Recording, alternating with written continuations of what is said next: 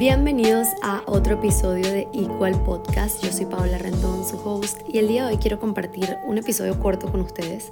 Este mes fue mi cumpleaños y decidí hacer una lista de las pequeñas cosas en las que he reflexionado y que he sentido muy presentes durante este año.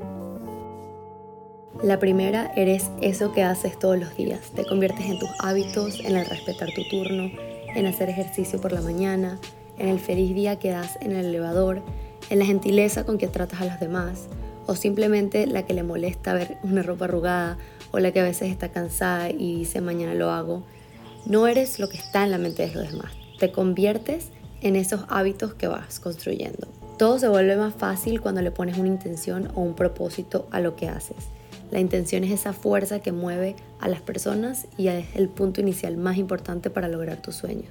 Recibes lo que eres, así que asegúrate de sentir mucho amor para que eso sea lo que llegue a ti. Y si sientes que aún no lo encuentras en tu vida, pues está bien. Lo importante es estar consciente y empezar a trabajarlo. Las personas en tu vida son un reflejo de tus estándares, así que asegúrate de tener una tribu, como dice Camilo, que esté alineada con tus expectativas personales. Para que la gente crea en ti, tienes que hacerlo tú primero. Honra todas esas características que te hacen ser única, tu espontaneidad, tu alegría, tu constancia y tu forma de ver la vida. Intenta vivir en constante agradecimiento, incluso por los momentos de frustración, por las noches de tristeza, por ese mensaje que no recibiste, por todas estas cosas. Hay enseñanzas que duelen y mucho, pero te demuestran lo capaz y fuerte que puedes ser. La intuición es real, así que confía cuando sabes que algo no se siente seguro o correcto para ti. Trata siempre de perseguir tus sueños, no personas. Las cosas que más te aterran son donde encuentras mayor crecimiento.